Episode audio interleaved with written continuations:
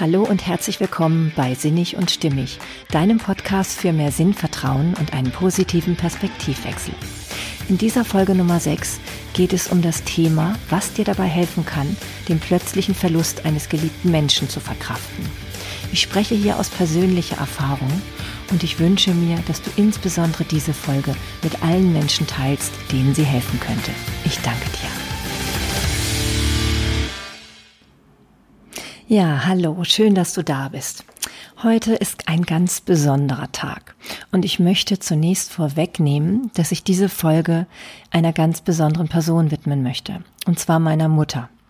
Meine Mutter hat schon einige Schicksalsschläge in ihrem Leben bewältigen müssen. Und dennoch hat sie eigentlich nie ihr Lächeln und ihre Freundlichkeit allen Menschen gegenüber verloren. Und das finde ich ganz bewundernswert.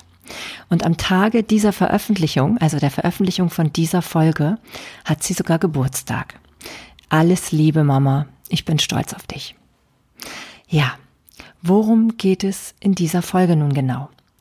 Nicht nur, dass meine Mutter in dieser Woche Geburtstag hat oder hatte, so ist es doch auch so, dass heute, an dem Tag, an dem ich diese Folge aufnehme, mein Bruder Geburtstag gehabt hätte. Er wäre heute 43 Jahre alt geworden. Ja, warum ist er das denn nun jetzt nicht geworden? Er hat sich vor nun fast genau dreieinhalb Jahren das Leben genommen. Es geht also um das Thema Suizid und darum, wie man mit diesem völlig unerwarteten, zum Teil, ja, völlig, zum Teil völlig unerwarteten Verlust eines geliebten Menschen umgehen kann. Und zwar so, dass man dabei nicht selber zugrunde geht, sondern möglichst schnell wieder in seine Kraft kommt. Ich möchte dir hier mitteilen, was mir persönlich geholfen hat, diesen schweren, völlig unerwarteten Verlust zu bewältigen. Und vielleicht hilft der eine oder andere Gedanke auch dir dabei, Frieden mit dem zu machen, was nicht mehr zu ändern ist. Ob es dabei in deiner Situation um einen Suizid ging oder überhaupt um einen Trauerfall oder um einen Verlust in einer anderen Art und Weise, der dir aber auch sehr zu schaffen macht, das spielt letztendlich keine Rolle, auch wenn sich mein konkret, konkreter Fall eben darauf bezieht, dass mein Bruder selbst entschieden hat, aus dem Leben zu gehen. Und dennoch ähm, denke ich, dass es für viele Bereiche sehr hilfreich sein kann, was ich euch heute dazu mitteilen möchte. Ja, ich möchte ja unterstützen mit dieser Folge. Und deswegen habe ich mir überlegt, was sind eigentlich die Situationen, die Momente oder auch die Mittel, die ich unbewusst vielleicht angewandt habe, um mit der Situation dieses Suizids klarzukommen. Ja, mein kleiner Bruder, da muss ich schon lachen, wenn ich klein sage, weil wirklich klein war er ja nicht. Er war zwar mein kleiner Bruder, weil er jünger war, und zwar genau, fast genau drei Jahre. Ähm, er war aber eigentlich ein Riese. Also er war viel größer als ich. Und ja, also ein stattlicher junger Mann. Jung würde ich mal sagen, bleibt er jetzt ja auch ewig, weil er nun mal mit 39 Jahren aus dem Leben geschieden ist. Und zwar selbst. Aus eigener Entscheidung. Ja. Wie kann man mit so einem Schicksalsschlag fertig werden? Es gibt natürlich keine allgemeine Patentlösung. Das ist mir klar. Dafür sind die Menschen einfach zu unterschiedlich, denen so etwas widerfährt im eigenen näheren Umfeld. Und es spielt wahrscheinlich auch keine Rolle, ob es ein Familienmitglied ist oder ein ähm, vielleicht ein Partner oder ein sehr guter Freund. Letztendlich ist es eine Situation, mit der man irgendwie umgehen muss. Ja. Und ich habe mal reflektiert, wie es bei mir so war, was ich so erlebt habe und was mir geholfen hat. Ja, und dabei möchte ich ein bisschen so in Schritten vorgehen. Mir ist aufgefallen, ich kann das Ganze unter einer großen Überschrift zusammenfassen. Und zwar geht es darum, möglichst viel Selbstachtsamkeit walten zu lassen bei allem, was in dieser Situation mit dir passiert. Ja, mit dir passiert, muss man hier vielleicht schon sagen, weil es ja erstmal über einen kommt. Diese Phasen, mit den Phasen, die ich eben besprochen habe, meinte ich einfach, dass ich so drei verschiedene Phasen für mich unterschieden habe. Und ich beginne jetzt mal mit Phase eins. Also, was ist in dieser Situation ganz am Anfang, wenn du erfährst, was passiert ist. In meinem Falle, ich wurde angerufen von meiner Schwägerin und habe am Telefon erfahren, dass mein Bruder mit einem Auto gegen einen Baum gefahren ist. Und das aus eigenem Willen heraus. Ja, wenn du so etwas hörst und du damit überhaupt gar nicht gerechnet hast, ähm, in unserem Falle war es so, dass keiner von uns damit gerechnet hat, keiner aus unserer näheren Umgebung, weil mein Bruder nie in irgendeiner psychischen Behandlung war, auch nie wirklich so ausgesehen hätte, als ob er sehr viel leidet, als ob er depressiv wäre oder so. Ja, wenn du so eine Situation dann erfährst und so eine Nachricht bekommst, dann zieht es dir natürlich erstmal den Boden unter den Füßen weg. Das kann man so sagen. Was kann man in so einer Situation machen, ganz am Anfang, in dieser Art Schocksituation?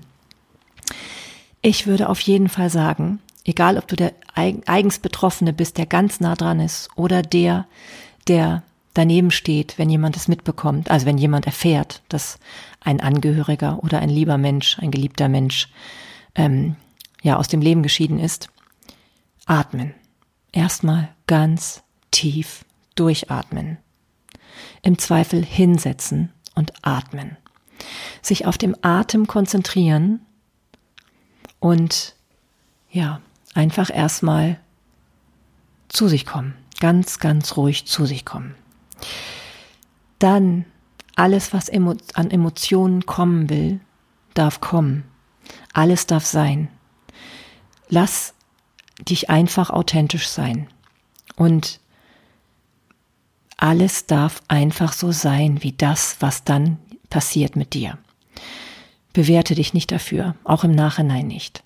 Denn wenn man mit so etwas, mit so einer Nachricht umgehen muss, die erstmal alles verändert in diesem Moment, dann ist das okay. Da kann kein Mensch kommen und sagen, wie hast du denn da? Verrückt oder wie auch immer, hysterisch, sonst was reagiert. Vielleicht auch ruhig oder ganz ablenkend oder ja, vielleicht bist du auch jemand, der auf äh, sofort ähm, das Ganze wegdrängt und irgendwie ähm, das erstmal nicht hören kann oder ja, verleugnet vielleicht sogar. Auch das ist alles okay. Alles, alles ist okay, was du in diesem Moment tust und fühlst und spürst. Und alles, was an Emotionen dann raus will, ist auch völlig in Ordnung. Wein, wenn du weinen willst. Ähm, lach, wenn du lachen willst. Es, es gibt, glaube ich, die merkwürdigsten Reaktionen, die man haben kann. Ich glaube, es gibt alles, was dann passieren kann, weil es einfach einen überfordern kann in diesem Moment. Ja, und bei dem Wort Überforderung sind wir dann aber auch schon ganz richtig.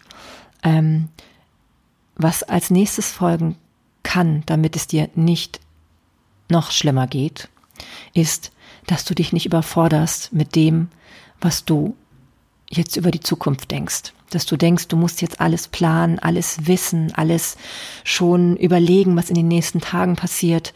Ähm, versuch dich so weit es geht vor diesen Gedanken zu schützen. Das brauchst du jetzt alles nicht zu bedenken. Du musst nur im Jetzt sein und jeden Moment, jeden Moment erstmal für dich erleben. Vielleicht auch manchmal aushalten, eine Sekunde. Fühlen, ja, und einfach so sein. Es geht nicht darum, alles dann schon zu wissen. Und das ist vielleicht auch gut zu wissen für die Personen, die nebendran stehen, die das so mitbekommen, ne? die, die Augenzeugen sind von so einer Situation, wo man so etwas erfährt.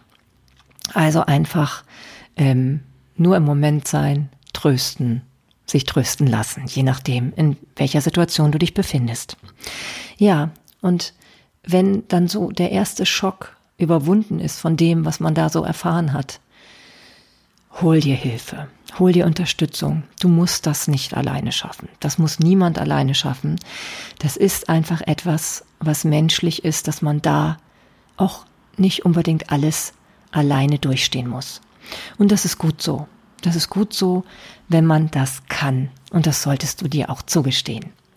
Hol dir Hilfe und zwar genau dort, wo es für dich auch wirklich sich gut anfühlt.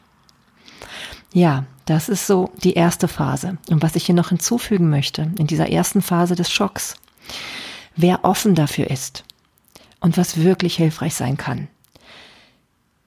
fangt an zu meditieren. Auch wenn ihr das noch nie gemacht habt. Ähm, es gibt bei YouTube zum Beispiel im Internet, du findest überall, findest du Meditationen oder auch Hypnosen zum Thema, wie man in seine Ruhe findet, wie man mit Trauer umgeht, wie man in den sch ruhigen Schlaf findet, trotz einer ganz, ganz schwierigen Situation. Ne? Das sind alles Dinge, die dir da wirklich helfen können. Und glaub mir, es beruhigt, es beruhigt. Vielleicht nicht sofort, aber irgendwann beruhigt es und irgendwann kannst auch du dann wieder einschlafen. ja, das ist so das, was in der ersten Phase, denke ich, jetzt für mich rückwirkend betrachtet hilfreich sein kann und zum Teil auch hilfreich war, weil ich wirklich ähm, gemerkt habe, ja, dass diese Besinnung auf den Moment, das Überleben der einzelnen Momente in dieser Situation das Entscheidende ist. Und sich bloß nicht überwältigen zu lassen von der Größe dieses, ja, dieser neuen Information. Ja, ähm, nach dieser ersten Phase kommt für mich, und ich habe sie genannt, tiefe Trauerphase. Also im Grunde genommen ist das die Phase, in der einem so richtig bewusst wird, dass das Ganze, was man erfahren hat, also diese Situation, diese neue Information, dass ein Mensch einfach nicht mehr da ist, dass das real ist. Dass es wirklich real ist. Und da, ja, da, das ist einfach eine Situation, die kann man sich so vielleicht nicht vorstellen, wenn man sie auch nicht erlebt hat. Und deswegen kann ich nur sagen, gestehe dir zu, egal was von dir verlangt wird drumherum, dass du eine Auszeit brauchst, dass du vielleicht krank sein darfst, krank in Anführungszeichen. Nimm dir die Zeit, die du brauchst. Nur du weißt, wie sehr du unter dem Verlust leidest. Und das kann kein anderer wissen von außen. Lass dir auch nichts einreden, was das Beste für dich ist. Ne? Es ist nicht so, dass andere das jetzt wissen können.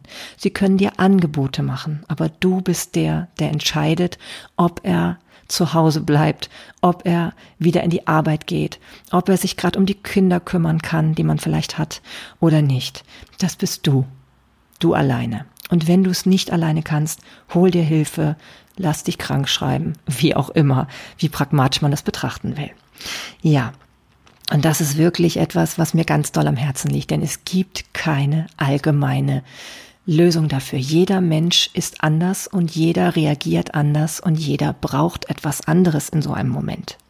Für mich, und davon kann, das ist jetzt einfach meine persönliche Erfahrung, war es so, dass ich eine große Erleichterung dadurch erfahren habe, dass ich mir erlaubt habe, dass alles in Ordnung ist. Ich habe mir gedanklich erlaubt, so, ich muss jetzt die nächsten Tage erstmal nur weinen. Ich kann nichts anderes mehr machen.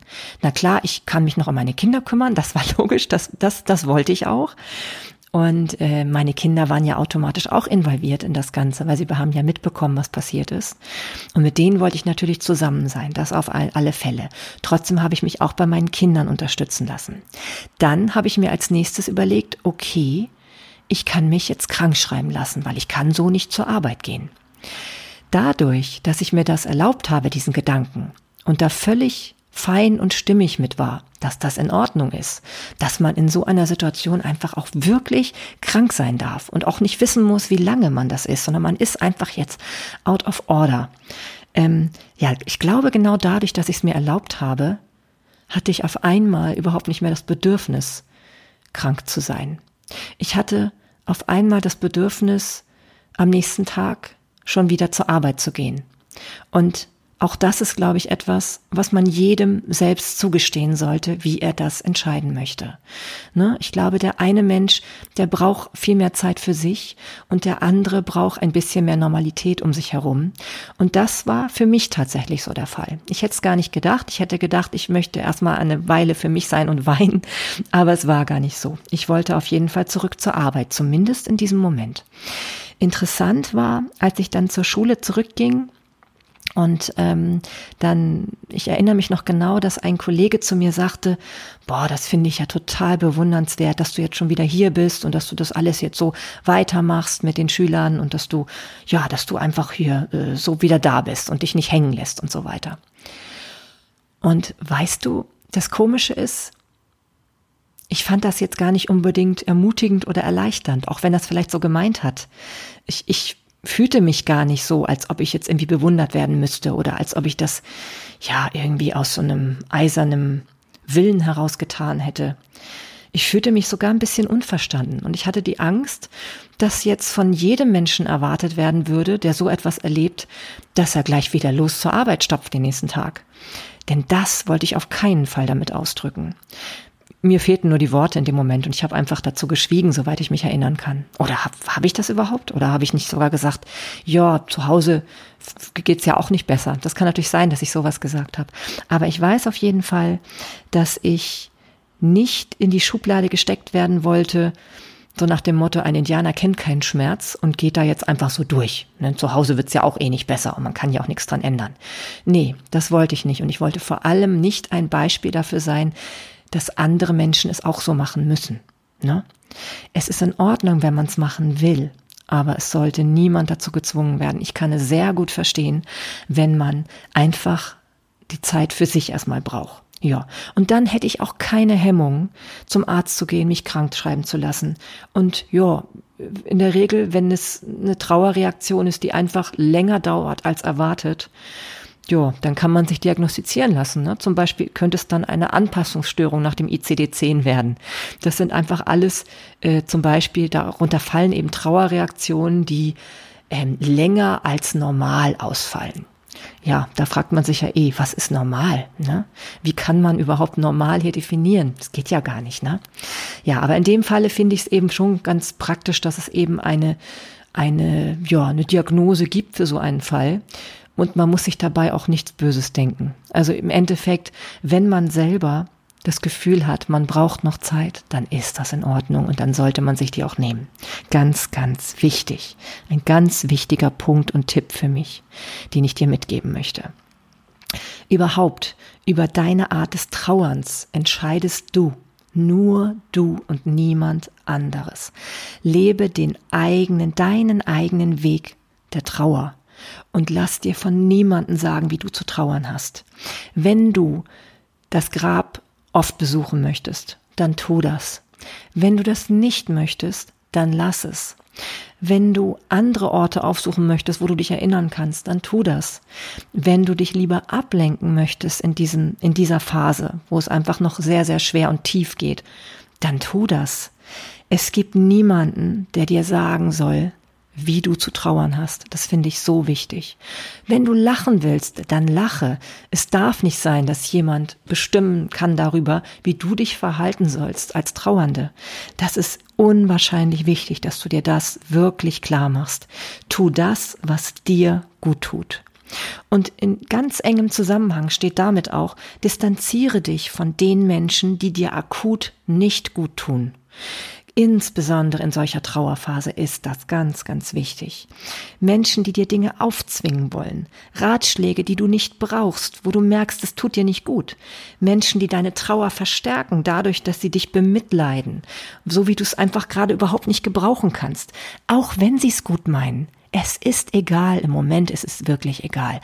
Denn du bist der, auf den du jetzt Acht geben musst. Ne? Zum, Im Zweifel natürlich auch noch andere Angehörige, klar.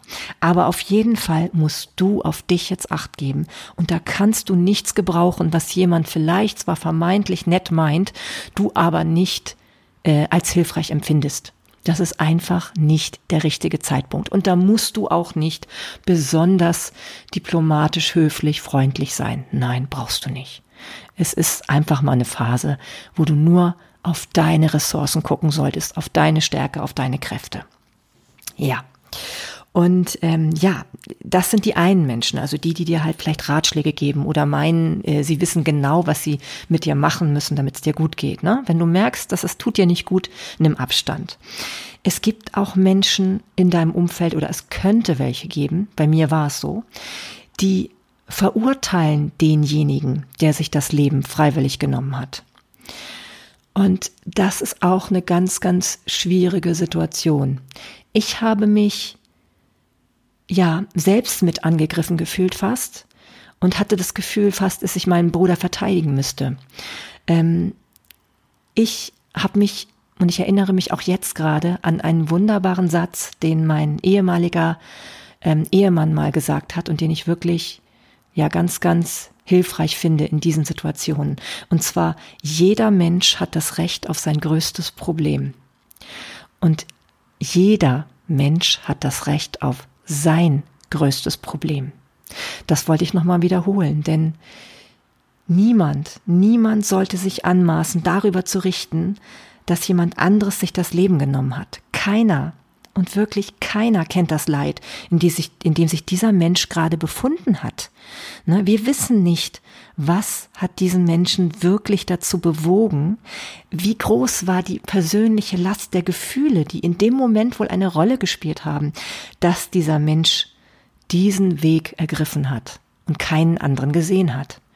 Und wenn dann von außen Leute kommen, die das verurteilen und beschimpfen und auch noch irgendwie jemandem Schuld geben und sagen, das kann der doch nicht machen.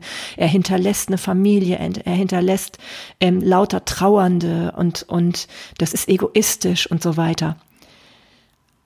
Entfernt euch von solchen Menschen, die so etwas sagen. Entfernt euch oder wenn ihr es milder machen wollt, was ja vielleicht euch auch möglich ist, je nachdem, wie, wie viel Kraft ihr habt, schweigt einfach dazu. Das war meine Methode. Ich habe dazu einfach geschwiegen.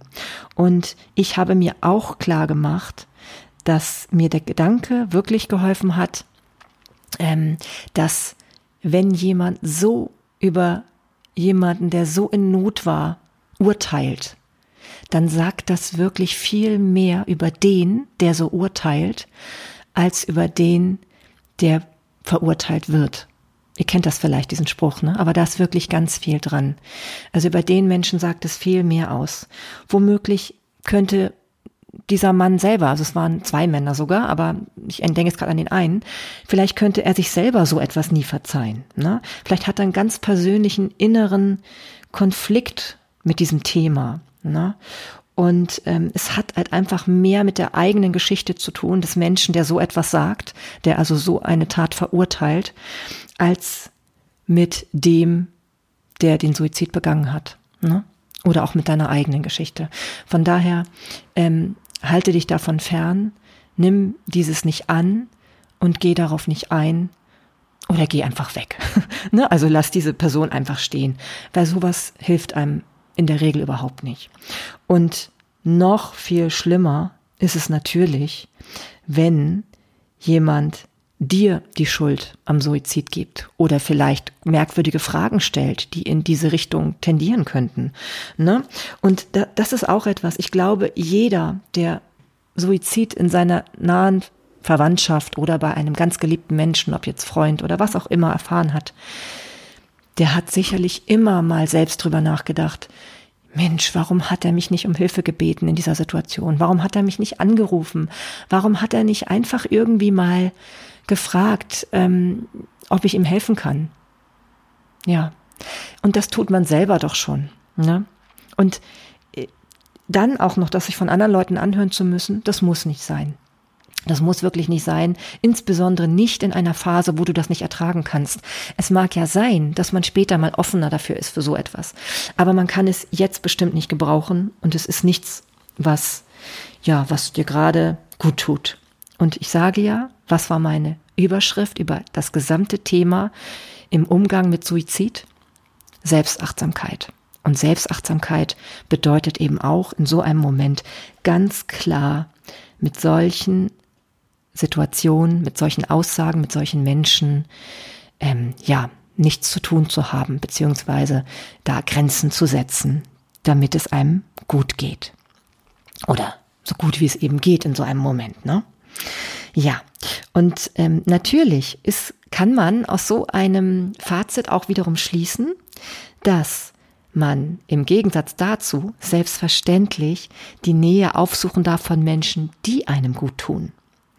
Und das können manchmal vielleicht auch gerade Menschen sein, mit denen du sonst vielleicht gar nicht so viel zu tun hast. Also gar nicht vielleicht welche, die, mit denen du äh, im täglichen, permanenten ähm, Leben zu tun hast oder vielleicht auch gar nicht aus der ganz direkten Familie, sondern einfach Menschen, wo du das Gefühl hast, das tut dir jetzt richtig gut, mit denen zusammen zu sein.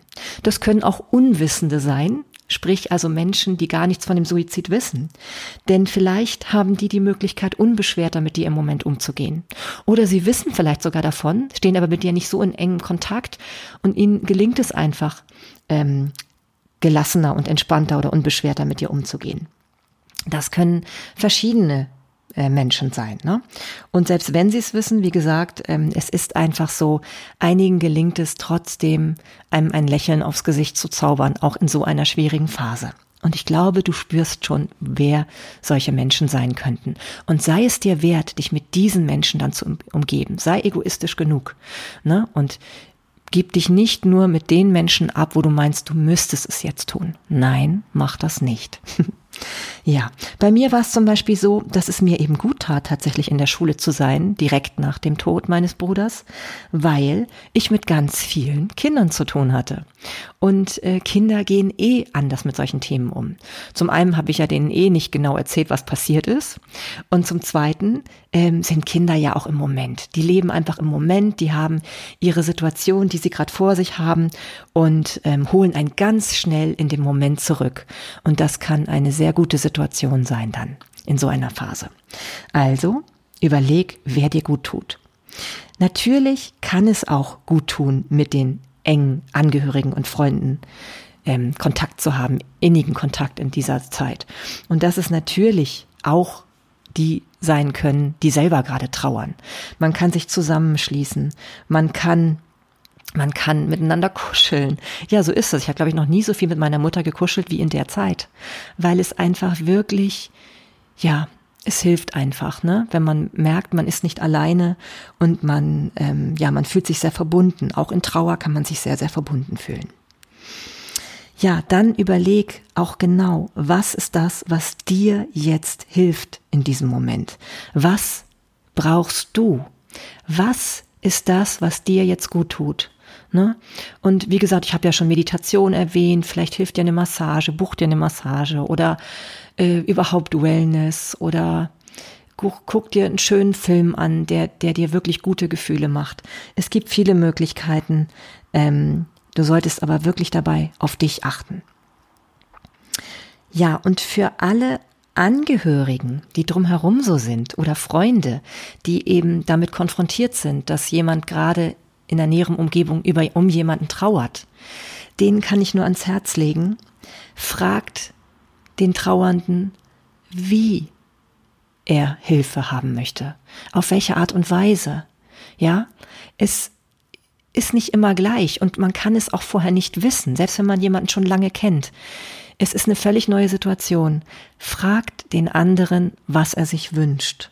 Was würde dir helfen? Wie möchtest du, dass ich dich jetzt behandle? Was brauchst du? Na? Das sind so Fragen, die helfen einem in dem Moment.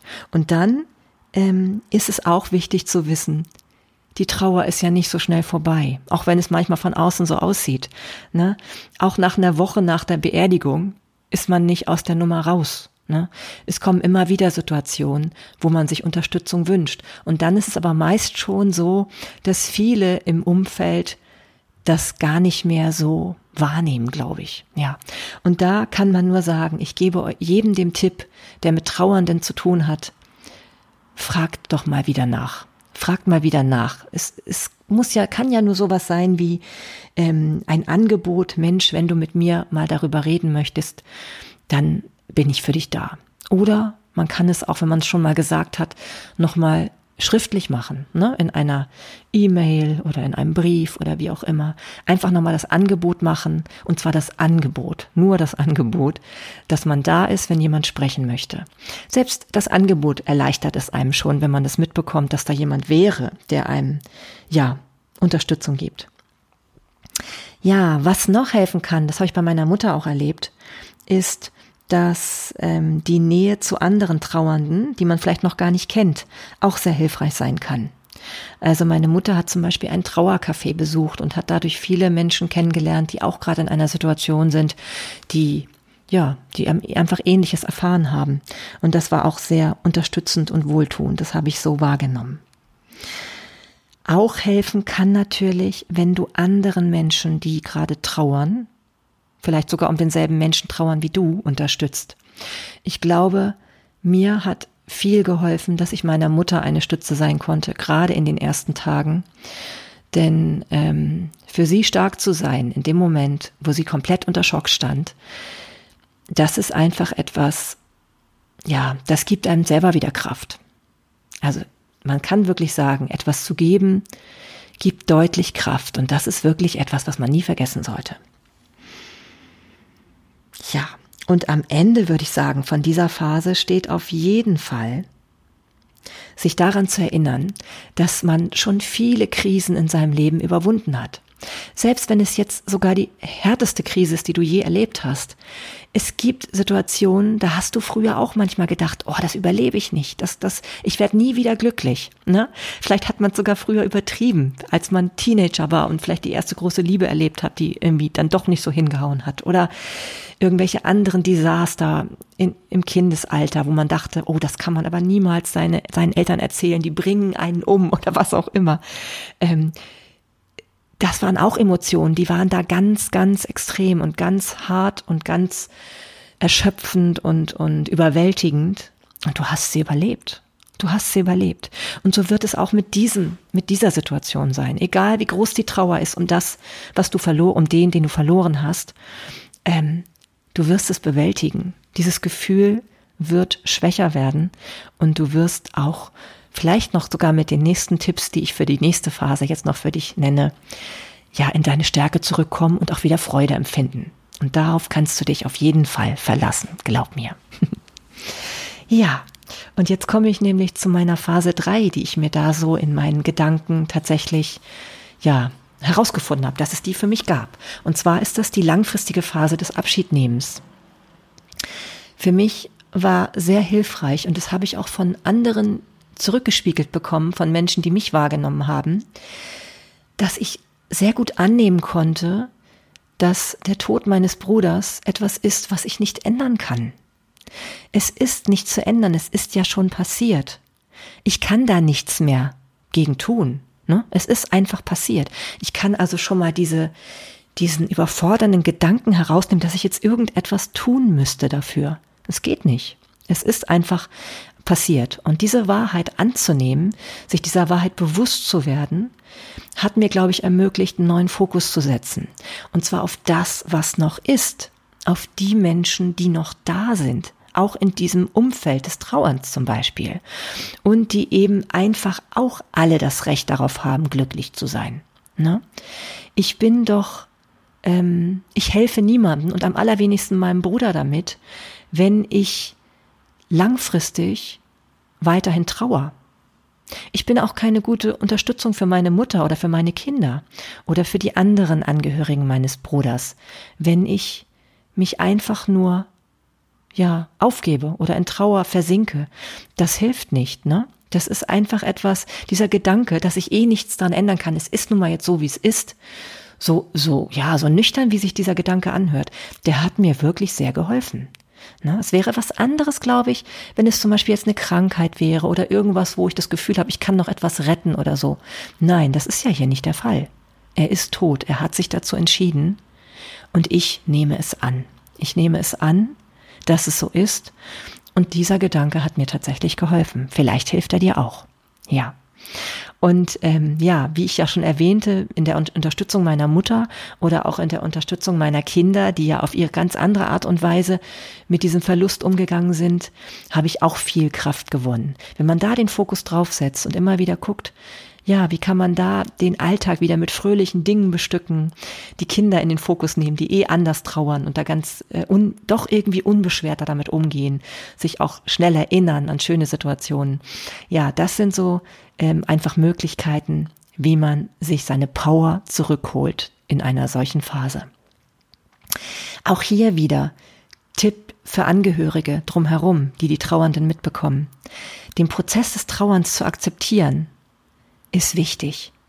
Es ist wichtig. Nicht drängen, drängen niemanden, dass er irgendwie jetzt langsam mal doch drüber hinweg sein müsste oder so. Verurteile nicht, wenn jemand auch einfach irgendwie bestimmte Menschen jetzt aus seinem Leben ausschließt, weil er es vielleicht nicht aushalten kann, mit denen konfrontiert zu sein. Ich selber habe sowas erlebt und erlebe sowas auch immer noch. Ich habe tatsächlich zu einigen meiner engsten Angehörigen zurzeit leider keinen Kontakt, weil diese es nicht sich wünschen.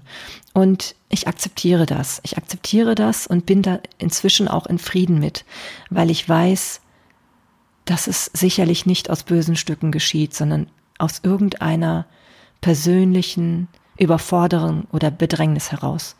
Und dieser Gedanke hilft mir sehr, damit klarzukommen. Denn es hilft niemanden, wenn ich, also es hilft auch mir vor allem nicht, wenn ich jemanden verurteile dafür. Und vielleicht kommt dann irgendwann die Zeit und die Phase, wo Begegnung wieder möglich ist. Und darauf freue ich mich jetzt schon sehr. Und ich glaube da auch dran, dass es wieder möglich sein wird. ja. Und dann gibt es in dieser Phase des Abschiednehmens noch andere entscheidende Faktoren oder Möglichkeiten, mit denen man sich befassen kann, dass es einem besser geht. Zum Beispiel, ich nenne das jetzt mal ähm, unter der Überschrift, beschäftige dich mit sinnstiftenden Dingen.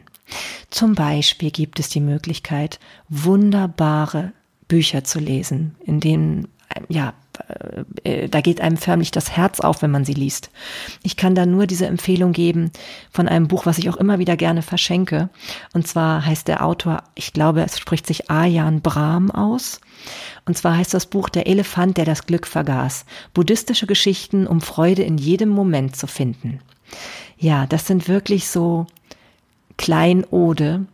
Das sind Geschichten, wo einfach wirklich auch zum Teil verblüffende, schreckliche, überraschende, ähm, gruselige Dinge passieren und doch immer irgendwie dann dahinter noch ein Sinn zu finden ist. Manchmal sogar auf höherer spiritueller Ebene vielleicht, manchmal aber auch ganz pragmatisch. Und das sind einfach wirklich ja, das sind einfach Geschichten, die dich stärken können in so einem Moment. Lies vielleicht sowas oder lass dir sowas vorlesen. Das darfst du auch mal. ne? Also such dir eine Freundin oder einen Freund und der liest dir dann einfach mal solche Geschichten vor. Es ist sehr schön.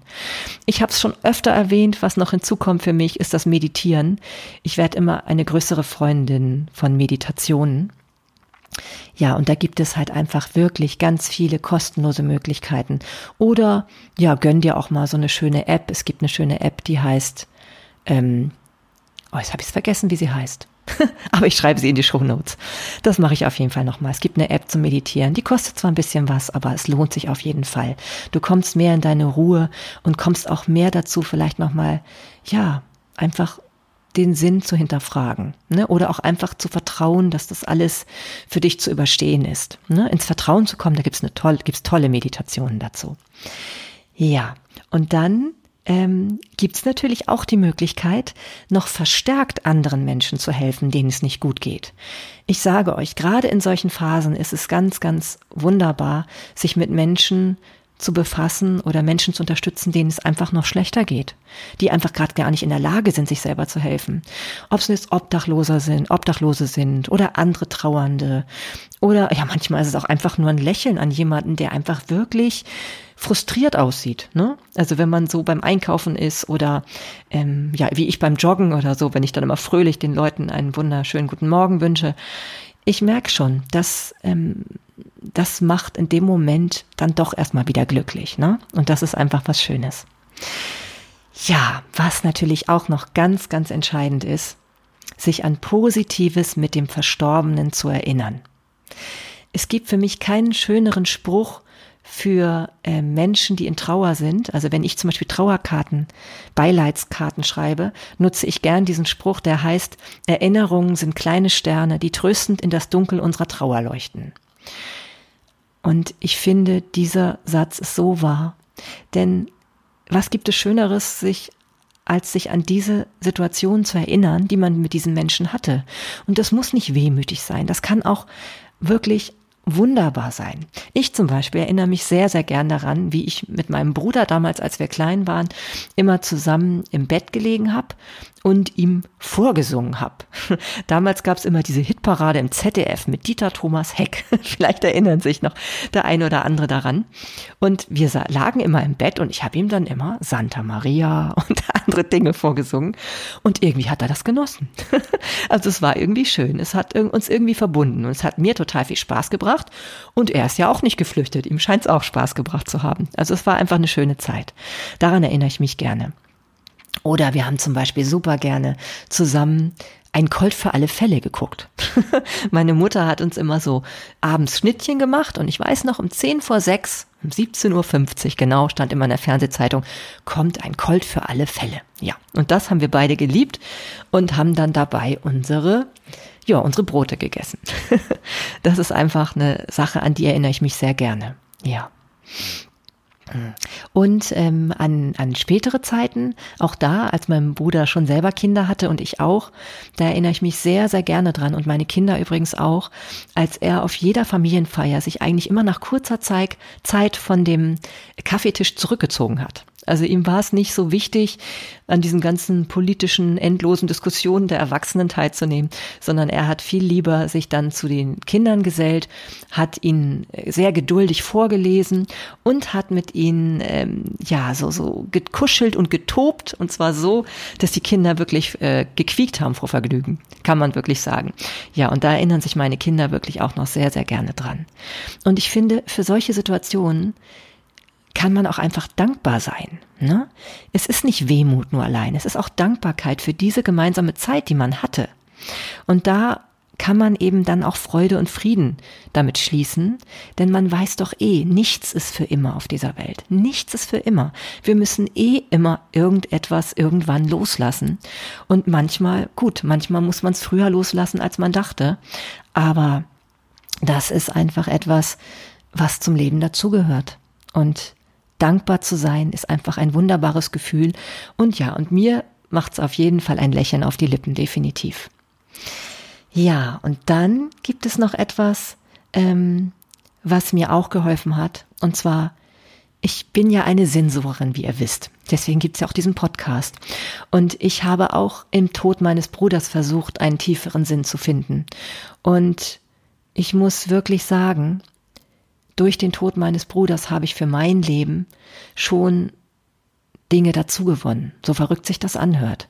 Der Verlust auf der einen Seite ist sehr schwer, aber auf der anderen Seite habe ich immer wieder dadurch angefangen zu hinterfragen, lebe ich denn wirklich im Moment so, wie ich es in der Tiefe richtig und wertvoll finde? Man fängt an, das eigene Leben zu überdenken, also ich zumindest. Na, ich habe mich gefragt, Mensch, ich möchte nicht in eine Situation kommen, in der ich mich so auswegslos ausgeliefert fühle. Kann das aber nicht bei mir auch passieren, wenn ich vielleicht nicht aufpasse, wenn ich nicht auf mich acht gebe, wenn ich nicht wirklich das Leben lebe, was ich in der Tiefe leben möchte. Darauf sollte man aufpassen. Leute, passt auf darauf. Und gerade in solchen Situationen, wenn man so etwas erlebt, so ein Suizid, dann, ja, dann wird man manchmal darauf gestoßen, was man vielleicht selber bei sich überdenken sollte. Wird nachdenklich und dieses Nachdenklichsein ist nicht nur nachteilig, definitiv nicht, sondern bei mir war es zum Vorteil. Genauso war für mich damit verbunden, was kann ich dazu beitragen, dass so etwas nicht wieder geschieht?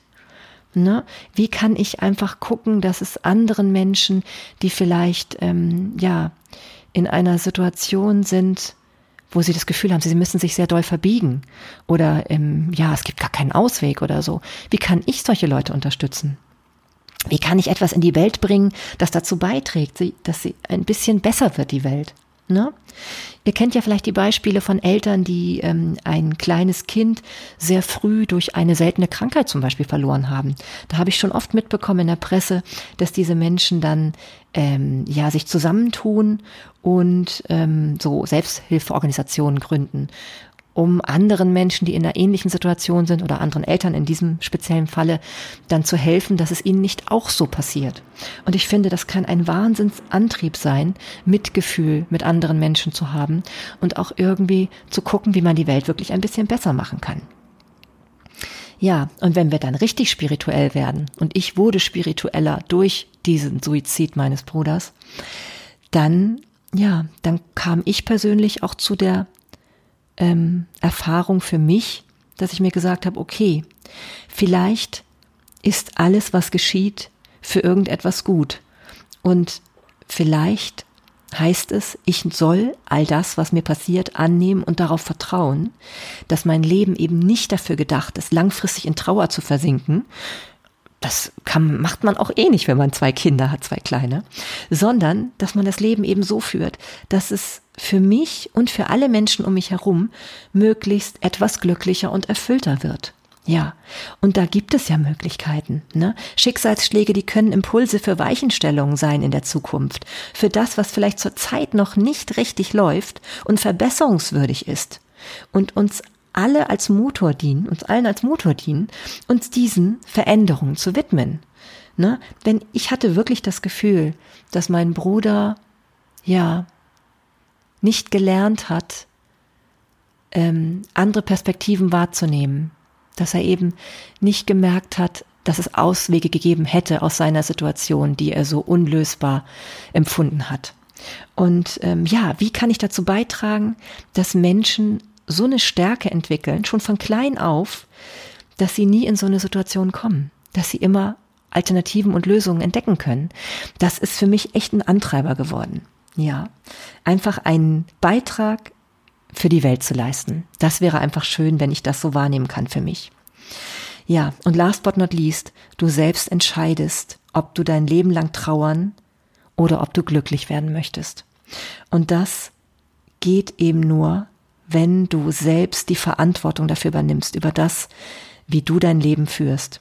Wenn du anfängst, dein Leben sinnvoll zu gestalten, und zwar so, dass du selber merkst, dass es sinnvoll ist, für dich sinnvoll, und zwar nur für dich, dann können kleine und große Taten schon Wunder bewirken in deiner eigenen Stimmung und auch in der Stimmung um dich herum. Und das ist wunderbar. Und da ist es egal, ob es nur ein kleines Lächeln ist, das du verschenkst, oder ob du einen Selbsthilfeverein gründest oder eine Stiftung ins Leben rufst für Menschen, denen es schlechter geht als dir. Ja, und wer dies nicht glaubt, oder sich gerade im Moment nicht vorstellen kann. Dem seien, seien wieder zahlreiche Bücher, ja, oder zum Teil sind die auch verfilmt worden, ans Herz gelegt. Zum Beispiel von Menschen, ja, von, von Holocaust-Überlebenden zum Beispiel. Da gibt es ja wirklich ähm, krasse, ja, wirklich krasse Exempel von Menschen, die ganz, ganz viele Angehörige verloren haben, die selber den Terror irgendwie überstanden haben ja, und damit jetzt weiterleben mussten. So gibt es zum Beispiel ein Buch von Ruth Klüger, das heißt Weiterleben. Die hat schlimme Dinge erlebt. Oder eben auch von dem vielleicht noch bekannteren Viktor E. Frankl, trotzdem Ja zum Leben sagen. Dieser Mann, der selbst das KZ überlebt hat und ganz viele Angehörige verloren hat, hat nie den Mut verloren und hat es geschafft, sogar eine ganz besondere Art der Therapie zu entwickeln. Und zwar eine sinnstiftende Therapie, die Logotherapie. Ganz wunderbar. Also, wenn so etwas entstehen kann aus so viel Leid und Terror und ja, Trauer, dann würde ich doch sagen, gibt es immer Hoffnung oder? Das gibt es auf jeden Fall. Und das solltest du dir immer bewusst machen, egal in welcher Situation du dich gerade befindest. Ja, und so habe ich mir gedacht, hilft ja vielleicht auch dieser Podcast zum mehr Sinnvertrauen. Ne? Denn wenn ich hier beitragen kann, das ist, auch wenn es nur ein Mensch ist, der dieses jetzt hört und dem es dadurch besser geht, dann, oh, dann habe ich doch echt schon total was mitgenommen aus all dem, was mein Leben ausgemacht hat. Und dazu gehört eben auch das dazu, was mich traurig gemacht hat in dem Moment. Langfristig betrachtet kann ich alles, alles irgendwie dafür nutzen, wieder glückliche Momente zu erschaffen. Bei mir selbst und auch bei anderen Menschen. Und in diesem Sinne hm, erinnere ich mich heute jetzt, glaube ich, nochmal an ein paar wunderbare Momente mit meinem Bruder. Das werde ich tun, genau. Heute Morgen hat meine kleine Tochter zu mir gesagt, als sie hörte, dass Onkel Lars heute Geburtstag gehabt hätte, Mensch, Mama, dann sollten wir nachher unbedingt ein Geburtstagslied singen. Hm. Und ich finde, da hat sie genau recht. Das werden wir tun. Ja, an dieser Stelle bleibt mir nur noch zu sagen, alles Liebe bis zur nächsten Podcast-Folge. Alles wird gut. Deine Marlene.